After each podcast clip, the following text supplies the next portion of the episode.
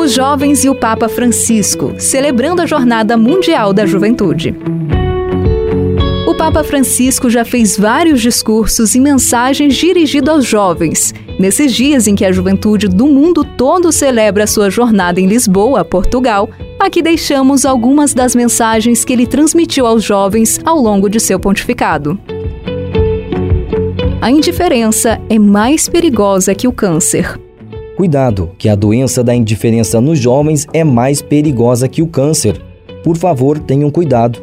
Aprendemos que a miséria humana não é um destino que atinge alguns infelizes, mas quase sempre o resultado de injustiças devem ser erradicadas, disse Francisco a jovens da Ação Católica Italiana que recebeu no Vaticano em outubro passado.